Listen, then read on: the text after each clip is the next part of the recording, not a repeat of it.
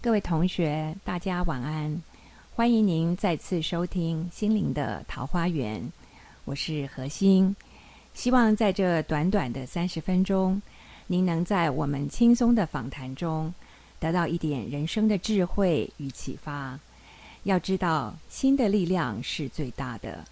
无论您身在何处，如果能保护好自己的心，这就能拥有平静与快乐。千万不要忘记为您心灵的桃花源灌溉施肥哦。今天我们很高兴请到资深的慈济委员李慈荣师姐来与我们分享他们一家人如何在参加慈济的以后能够更快乐。李师姐是十多年前我所认识的第一位慈济委员，也很幸运啊。所以，他让我解答了很多慈济的迷思。这些多年来，他也与我分享非常多正言法师的智慧。他自己呢，也是永远都是很温柔软语的。无论碰到多么不顺心的事，我从来没有看到他发脾气，永远都是很有耐心的，客客气气的。到底是怎么样，他能够做到的呢？今天我们要请他跟我们。倾囊相授哈，他的种种法宝。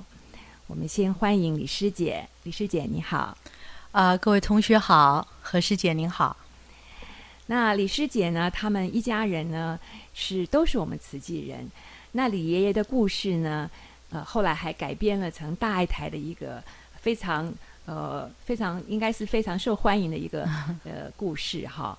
那今天呢，我想我们先让李师姐从他们一家人呢，怎么样走入慈济，然后怎么样都变这么快乐，先说起啊。呃，回想起来哈，当初其实我我们家最早进慈济的是我的二姐李佳颖啊。那她呃，有也是因为朋友的介绍，那到花莲见过上人，她就很觉得好，打心里里头她就。非常的尊敬上人，然后那时候上人要盖医院呐，需要经费，所以他想想呢，哎，家里环境也不错，他回家就跟父亲要，跟父亲要五万块钱。父亲说五万块钱，你小女孩，嗯，拿到那做什么事情？他就讲了一下这个上人的事情，就爸爸就说，你不要被人家骗了。那时候五万块蛮多钱，蛮多的，那时候二十多年前嘛。那不过我，爸还是给他了。嗯哼，给他那过了一阵子以后啊，其实那个时候你可以知道，就是说我父亲是完全不信任的。嗯，那后来的因缘，就是因为有一次，因为我我父亲是做船船务的工作，那他呢有一艘船呢在巴拿马的外海就搁浅了。嗯哼，不不是搁浅，好像是因为飓风，然后就停了，一个机器坏掉。动都动不了，那动不了，而且那么大的飓风也没有办法派船去把它拖回来。状况之下，他每一天就要损失那种很很多很多钱的不得了。那那再拖下去，我们都要倒掉的。那姐姐知道这个状况呢，就带着父亲去见上人。那当然那时候，那姐姐因为对慈济认识也很粗浅，她当然是把把上人当算算命师一样，所以有问题把把。爸爸给带去了。嗯哼，其实上人没有跟爸爸讲太多大道理。嗯，上人只跟爸爸说：“心宽啊，运就开。嗯，啊，运开呢，事情就解决。这样。那父亲呢，似懂非懂。不过当下也不知道为什么，大概那个磁场的关系，那种就是突然间之感觉，这前面这么一个瘦弱的一个出家人，他做的事情这么多，所以父亲就很。很感动，他带了一张空白的支票去，当下他自己添了两百万。嗯，哦，那是大数字。我父亲是非常节俭，自己非常节俭，那个衣服破了都补的人。对，他就这样子，就是说他很感动，因为他进到金色看到 金色是这么的破，哎，非常简朴。可是呢，呃，居然正言法师做这么多事。可也很也很奇妙，当下其实他就发觉说，那我自己的问题其实是小事情、小问题，不过就是破财罢了。嗯，所以他就好像心也就开了，一路就回来，那样很也很奇妙啊。他回来以后就回到刚回到家，门一关，电话响了，他总经理跟他报告说，飓风停了，他们已经可以把。好，把那个船派出去，拉动这这艘船，事情也就解决了，就过了哈，就过了，真的很奇妙，也是很奇妙。当然，我们没有，其实后来我我们都全家人都知道，上人一定一直叫我们说不要迷信啊。他说，如果我能够加持你们，那病就好的话，我何必盖医院？嗯啊，你看我手上还打的点滴呢，哈，其实是正言法师那种身体力行的力量，感动了这么多人来参与刺激，嗯。对啊，所以这样子，你们一家人就呃陆陆续续对，现在全家有呃，今年我们做做一个布展嘛啊，就有啊慈济家庭，就一算呐，我们这个家族包括我我们李李家，还有我自己夫家这边陈家，这个二十年来总共有。二十几位委员，受赠的委员不算荣董了 哈，受赠的受赠的委员跟辞呈这样子，呃，就是大家其实家里人呢，就是当你看到对方的改变，从怀疑，然后你就想要去探讨，然后你投入的时候，你就觉得很感动，然后自己又不断的在改变，在成长，所以那种收获哈，就会感染身边的人。对，因为看得最清楚嘛，是。对对，那其实我记得李爷爷在几年前往生的时候，我们在慈济就帮他办了一个非常庄严的一个告别式，真的很庄严，也很温暖，就记录他这一生做过的一些事情。我想在场大家都觉得非常感动，而且会觉得说，其实我自己那时候也在想说，哇，人的一生如果这样子走过来。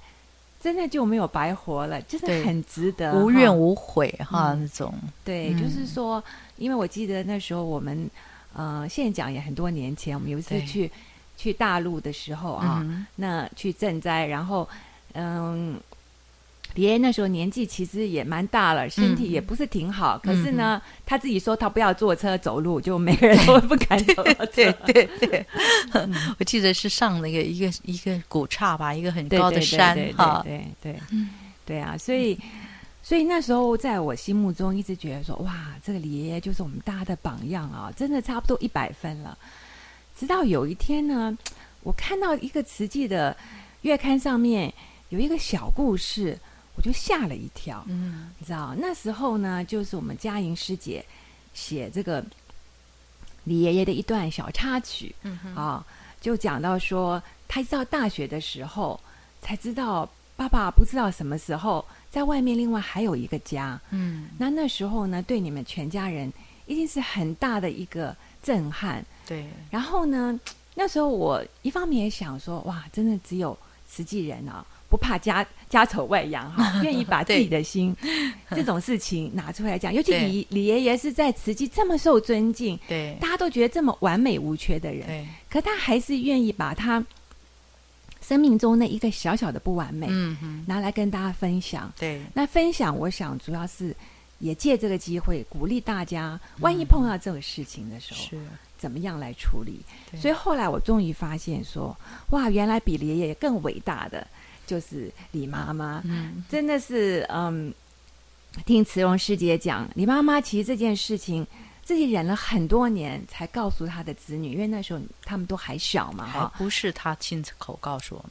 是他的好朋友，好朋友告诉他的好朋友啊，是在后来觉得说我们长大了，我们应该懂事，啊，所以也让你们大学的时候对，让让我们知道妈妈心里的这一份苦啊。那时候当然我们全家都还不是慈济人啊，对对啊，我想那个时候当然大家就会受苦嘛，对，大家就会觉得一个阴影嘛，对不对？对对对，那时候其实嗯。妈妈是了不起了，爸爸当然是他一生是忠孝节义，他他都做到了，非常孝顺的一个孝子。上人已是也是曾经亲口说他以这个弟子为荣。可是呢，当然上人他知道他生命中的不完美，他在年轻的时候他也是有过情感出轨的状况。那大概就是大概是那个时代吧，我想。就是五四五十年前的事情，那那个时候做生意的人难免就是要去一些风花在外面呃啊这种这种地方，那当然就是有一些对外的接触。嗯哼那呃，这个怎么来怎么去，我们不谈了。嗯就是从我记得上人曾经跟妈妈说过，说你都做到九十九分了，差那么一分为什么不做呢？嗯那就是说，为什么说妈妈做到九十九分？因为当妈妈知道有这个另外一个家庭的时候，我想那种苦恼、那种气愤、那种伤心，那不可言喻，一个女人都可以了解。讲，对还是很难了。对，可是她还是很理智的做她该做的事。嗯哼她觉得说那是一个家庭，是她先生的这个呃的错误，然后组成了一个家庭，那些孩子是无辜的。嗯。所以我记得他好像每一个月他就会呃自己送钱，或者是请他的妈妈，也就我们的外婆送钱过去、哈。然后 甚至到后来，他还会用自己私房钱，因为爸爸都不喜欢妈妈买买房地产，嗯哼。那爸爸只是把钱都放在做生意上面，嗯哼。可是妈妈是自己会那理财弄一点哎、理啊财。放一点私房钱，他把自己私房钱买了房子，他居然就给这位阿姨他们一家住，哇，真的啊了不起啊！所以你说这是不是九十九分？为什么说九十九分？因为最后一分上人知道心里，还是觉得有一点心里对，啊每天就在那边挖呀挖的哈那样子，或者是先生一下子不见，会不会就认为说去哪里了？这种所以那时候你们不了解的时候，也有时候也会觉得妈妈怪怪的，是不是？哦，妈妈情绪起伏变化很很大大。嗯那时候我们小时候觉得好奇怪，怎么突然间我们常常起床要看今天天气是怎么样？嗯就，说其实就是问说今天妈妈的情绪怎么样哈？嗯后来直到妈妈的好朋友跟我们讲那件事情以后，我们我们都大了，那时候大学嘛，大家面对面才知道说，哦，原来妈妈一直承受这么大的苦，也是这个苦十几年她就一个人独自她自己承担着啊！那后来进了慈济，上人跟她讲那句话，嗯我相信妈妈听到那句话，她也要试着做，嗯因为妈妈呃上人说，你要做一个幸福的女人，嗯你就要做一百分。嗯所以上人给她这样祝福，她也在努力，她一边在修行，她在做慈济事，她也在修。所以呢，我记得到父亲啊、就是往生前一年的时候，嗯父亲跌倒了，然后住院，呃，开刀。那时候呢，妈妈也是都不离开他病榻旁边。嗯可是有一天，我进到病房，刚好听到妈妈在跟阿姨在说话。嗯妈妈就跟阿姨说说，嗯，那两个鸡妹啊，哈，就我们两个姐妹啊，就把她当成不要把他当成是我们的先生，嗯我们呢，我们两个哈，就当成说在照顾上人的一个好弟子，我们要尽心的照顾他。嗯啊，就是这样。所以我想，嗯那一刻啊，我就啊，妈妈做到了，一百分了、啊，真的是那他心他心头的那些结，他自己放下来了、嗯啊，然后能够这样招呼，然后让让我阿姨。她来的时候，他不会觉得自己不受欢迎。我相信心里对那阿姨她一定也是还是很关心爸爸的嘛，嗯所以她也有机会能够照顾爸爸。啊。嗯所以，我我们现在两家啊都很、都很亲，很 close。嗯呃，我小孩在美国，那个阿姨的小女儿也是嗯我、是我的妹妹啊，嗯她常常照顾我的孩子。哦呃，所以我们都都很亲很 close、嗯。那妈妈这个节，她也能够在爸爸往生前，她能够把它圆满了。嗯。嗯，对，真的是一百分了，对对。一百分的妈妈。是，对啊，所以人人生就是说，啊、这些事情其实我们当然不是鼓励先生们都去外面，对，啊当然不，对，只是说已经发生了，嗯那真的就是要想办法去化解哈，是，因为只有化解自己才不会这么苦，嗯，全家人也不会这么苦，因为已经发生的事情，你就也没有办法再再去把它真的是呃倒带对哈，对对对对，上人说，原谅自己就是对自己最大的，呃，原谅别人就是对自己最大的祝福。对，嗯，那我知道今天我们李师姐很用心啊，她还特别带了歌嗯来跟我们分享。你要不要跟我们讲一下今天带了什么歌来跟我们分享？呃，我首先带的是，OK，用心，哈，呃呃，是问问心哈，嗯问心这首歌哈，嗯，其实大家就我我们来欣赏好不好？就来听听，哎，来听听这首歌有什么特别的含义？是好。那李师姐，我想，呃，虽然说你做慈济这么久了哈，可是你可不可以回想一下？因为每个人都有七情六欲嘛，总是还是有不愉快、不开心的时候啊。那你到底有什么法宝可以来跟大家分享？你怎么碰到这些逆境的时候，你到底怎么样处理呢？是。啊，这个问题问的太好了，因为 很多人呃会以为说，哎，自己做善事，然后就没有烦恼了，哎，哪有这回事儿？因为呃，尤其是佛经就就就是说嘛，我们人是来到这个娑娑婆世界，对啊，人是带业而来的，你过去生写的剧本里头有有欢喜，有感伤，都有哈，尤其有伏，所以都会碰到的。那你做好事。你你做善事行善当中是学习智慧，嗯哼，所以我其实我当初进入慈济的时候，我本来以为说啊，以我好像一个大学毕业生，我又很年轻，我可以帮正言法师做很多事。其实后来进来一两年以后啊，原来自己是。被救的啊，从从上人身边学习很多很多。上人就是要我们在做慈济事当中啊，去锻炼自己的毅力勇气啊，去锻炼自己的毅力勇气来面对自己的人生。因为人生什么时候会有高潮，什么时候低潮不知道。对啊，所以呢，呃，其实有些人说。哦，做一点好事，然后碰到事情就说，就自哀自怨，说：“哎呀，为什么我这我做善事，为什么还会碰到这种事情？嗯嗯这这是不必要的，那只会伤自己的心哈。那当然很呃，有有起起伏伏，也是人嘛，就有人就有事。对，那我我来谈一个哈，这个我女儿的事情好了哈。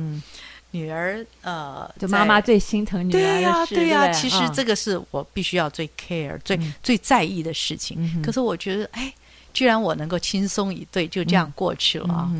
就是我的女儿是呃几年前，嗯哼，啊，她碰到一个很优秀的男孩子，嗯嗯，这个很优秀的男孩子，他是呃是尖端的纳米科技的双博士啊。非常优秀，人品也非常好。我所有见过他的朋友都给我翘起大拇指，说：“哎，这个是你女儿能够托付终身的人。”嗯嗯。后来他们也就结婚了。嗯哼。结婚了，在美国呢。哎，结果结婚，听说还到金社哦，还对上人祝特别祝福嘛。是，其实说到那一段，我就又又要岔开来了。其实我也不晓得，因为好像呃，这个男孩子我带过几次来。跟上人见面，我介绍我起先当然他还不是我女婿，我不是那样介绍，我介绍说他一位很优秀的人才啊。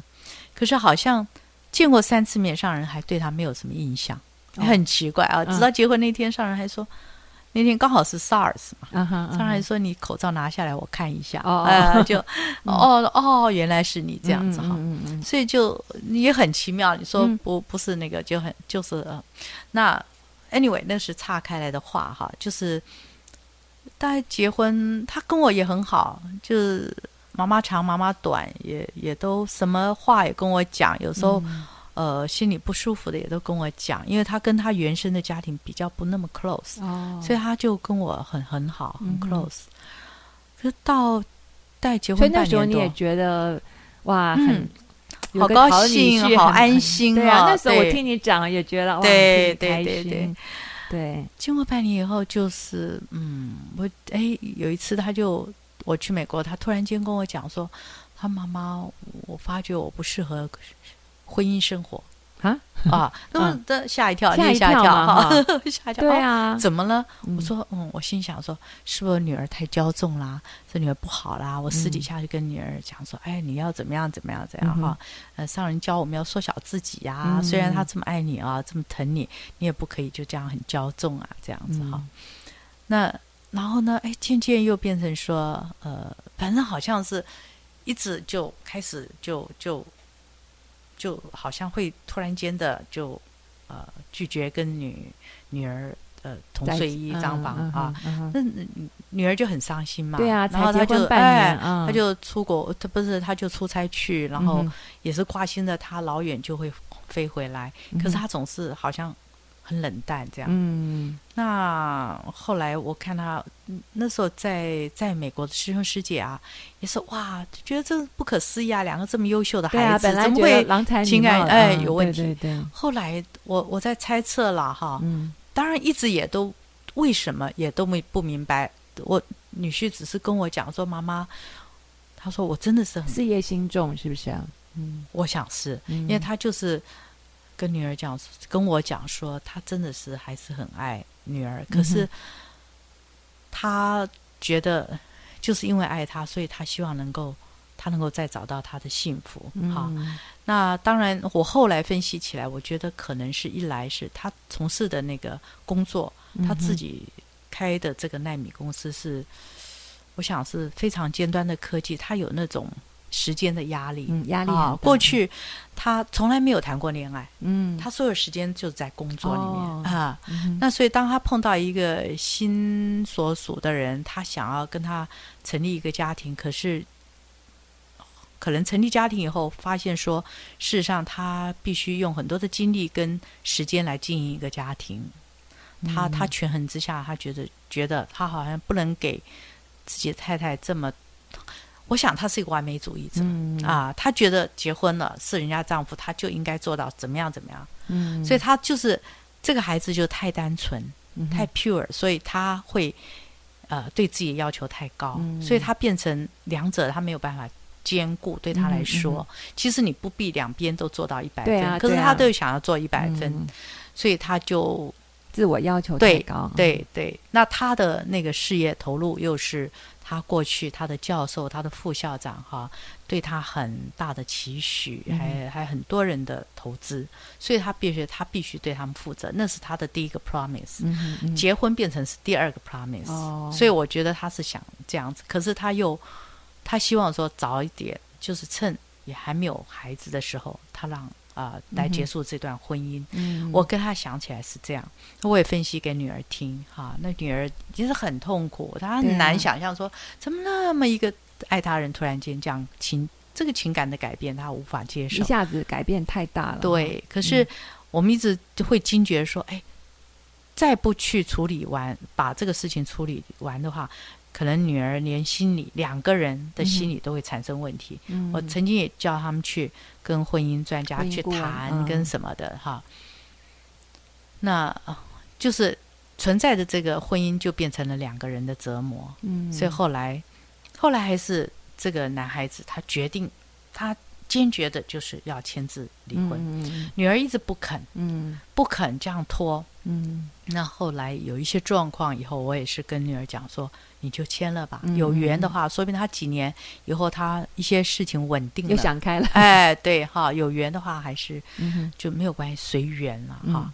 然后签了，签了以后，结果隔天呢，啊，刚好是那个美国 Katrina 风灾，嗯嗯，那在有些有些灾民就送到凤 Phoenix 去，那我就，哎，我女儿就看到这个讯息，她就跟我讲妈，哎，我跟公司请假一个礼拜，我们去 Phoenix。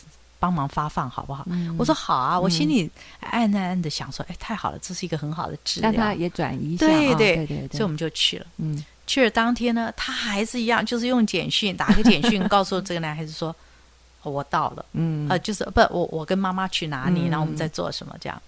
啊，你好吗？嗯，就没想到男孩子回了他一个简讯，很冷，嗯，他就在那边哭，你知道吗？当天晚上我们已经发放回来了，就很多的师姐就围着他在那边 在那边安慰他。然后我呢，我没时间安慰他，因为我在把当天写日志啊，在做日志，然后跟师姐在另外一个人和文真善美的师姐在挑照片，要把把把 report 回来。嗯哼，就听就有位师姐就跑过来跟我讲说：“哎，师姐啊，你女儿这么痛苦，你要不要带她回去见上人？”哇！我受不了了，我把东西一收，站起来，我说：“我说你自己是慈济委员，上人给了你这么多的法，嗯，这时候不会拿出来用，还要去烦恼老人家吗？” 我我一大难得看到你，全场就静下来了，大家都没有看到，都在深思。然后呢，大家后来我发觉，他们大概就讨论一下，隔天就把女儿放在第一线。就是碰灾民，碰到灾民第一线，因为你工作大家分工嘛，有些是你接触不到灾民，他把它放在第一线，就是说会厚的灾民，而且必须跟他们聊天的地方，嗯嗯嗯，很感恩他们，他们的这个设计就让女儿整个心结打开，她看到别人的苦就自己对解开了，是吧？他最后一天我们要离开 Phoenix 的时候，那天是一个中呃中秋节，刚好台湾中秋节，大家就办一个晚会，然后分享分享这一次大家工作的一个心得。嗯哼，女儿就起来讲，她说她第一天就遇到一个老人家，嗯，一个大概已经是七八十岁的老人家，就她看了这个老人家，她招呼他坐下来，倒水给他喝，然后这个老人家就拍拍他的肩膀，要他也坐下来。他告诉他说：“小女孩，我跟你讲，嗯，你不管你人生，他说人生起起落落，我今天从从纽奥良，嗯哼，呃呃，这个逃难逃到凤凰城来，呃，不保凤凰，你看它这么干燥，可是呢，万一那个胡胡佛水坝要是被这个恐怖分子炸了，这个也是水淹。”凤凰城，所以你不知道人生在什么时候会碰到什么责难。对，可是呢，永远就是要有什么呢？他说正面思考。嗯，好，他就 positive thinking，他永远要有正面思考。这提醒了对对女儿所有的上人。给的话，这些全部都涌上回来了。然后他不断的在看到每一个人的灾难，把自己的心中的这些苦啊，这其实只是情感嘛。对，你看到这是一家子就这样子流离失所，有的就往生了，真的是这样。所以他看到别人苦当中见苦知福啊，知道自己还是很有福拥有还是很多了，对，少了这一段情。对对对，所以呢。其实那个男孩子在离婚的隔天，他签了字的隔天，他 send 给他一个 email，嗯，做了一段很唯美的、很浪漫的这个、这个、这个内容，嗯，在最后写说“我永远爱你”。他说：“妈，what is this 啊？”这样。对啊，真的，所以我我我如果没有。这么十几年的一个慈济的学习，我想我就跟着他心情喜三温暖，那哭到现在也还在活活不回来这样子啊，所以这个给给家庭造了一个阴影一样。可是呢，我我那当下我就是觉得很轻易的就这样过去了。我觉得最重要就是这个中间的这个学习。对，嗯，其实真的有时候看到别人的苦难哈，那才会觉得说自己的那。受了那个挫折，其实真的还蛮微不足道的。可是心念一转，那他自己就豁然开朗了。好，他因为有这，他女儿也是，女儿从十几岁的时候跟我接触慈济，后来他就是啊，到了大学以后，他非常投入。大学毕业以后，他现在在当律师，他也已经是洛洛杉矶的委员，所以他一路也有这个根底。碰到事情的时候，有时候是会一时慌乱，可是有人提醒以后。哎，所以我们说要需要善知识，对对，一提醒以后，他整个正面思考就回来了。他现在就是还活得很开心，呃，没有那段阴那个段阴那段阴影就过了哈。嗯，对啊，所以其实我自己也是，嗯，我参加慈济以后哈，我自己也是受到上人很大的感动。那我自己常常提醒我自己的就是上人讲他的三愿哈，他对他自己，我们都知道上人身体很不好。可他说他不求他的身体健康，只求他的智慧敏锐。然后他不求他的事事如意，但求信心、毅力和勇气。第三是不求他的减轻负担，但求他的力量增加。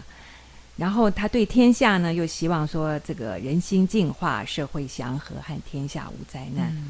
我就觉得那种胸襟气度，真的是，真的真的是我们很最好的榜样哈。是，对。那我想，呃，今天的时间还有点不太够哈。不过没关系，我们下礼拜啊，还继续再访问李师姐，我们再来，呃，听听看李师姐跟我们分享，她从上人那边得到了什么法宝。那我们今天先跟大家呃说晚安，呃，谢谢大家的收听，感恩感恩何师姐。